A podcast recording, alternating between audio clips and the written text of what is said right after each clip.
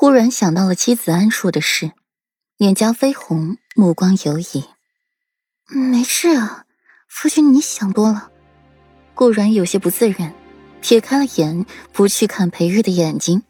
见顾然不想说，裴玉也不问了，手轻轻的抚摸过了顾然的后背。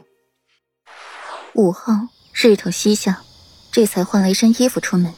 去洗衣房，站在门口就瞧见了秋轩在那里忙得热火朝天的，凤眸微眯，瞧着他清瘦的身影，小小年纪，心思却如此毒辣。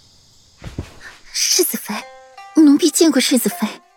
一旁洗衣房的丫鬟看到了顾软，连连跑过来跪下，齐齐喊道：“秋轩晾晒衣服的动作顿下，转过身子，看到了顾软。”眸子里出现了几分不解，还是朝顾软走过去。奴婢见过世子妃。顾软看小丫鬟们一眼，都出去，秋轩留下。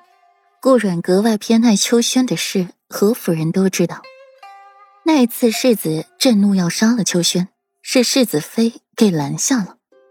顾土再赴那一件事，老王妃要杀了秋轩，还是被世子妃阻止了。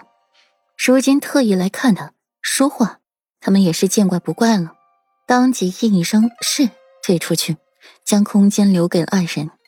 秋轩站起来，看到了顾软，唇角微勾。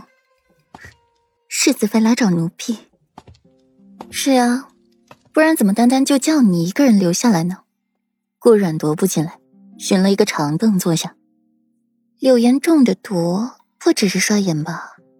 衰颜的药效使人青丝变白发，一身光滑的血肌化作死鸡皮一样的肌肤。等到头发彻底银白，便是此人的死期到了。而柳岩头发掉了一把，连根拔出，头皮坑坑洼洼一片，显然不只是衰颜一种毒药。秋轩沉默下来，看着顾然，眼底出现了几分欣赏。世子妃博学多识。竟然连毒药都这么懂，真是让秋轩佩服呀！话里却是浓浓的讽刺意味。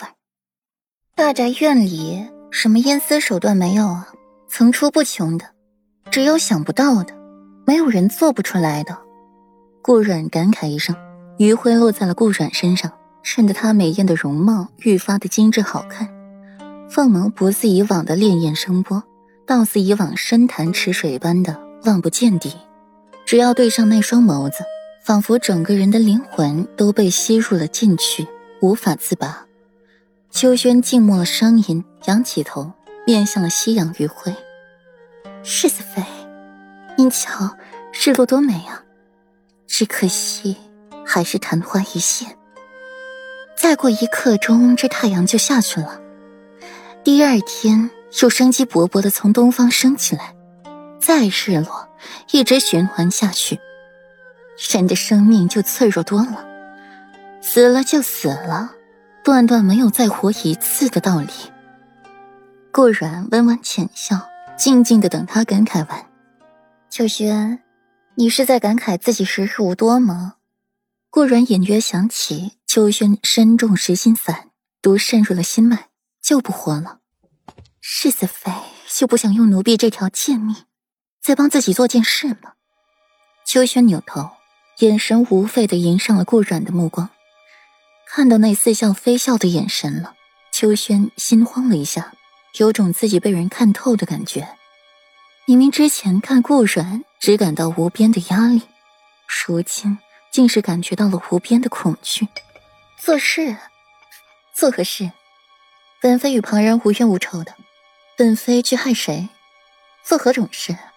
顾染凤眸抬起，眼角眉梢覆盖了一层浅浅的戾气，语气轻佻，眼神轻浮，不着调极了。偏就是如此，却更让人心生恐惧，难以捉摸。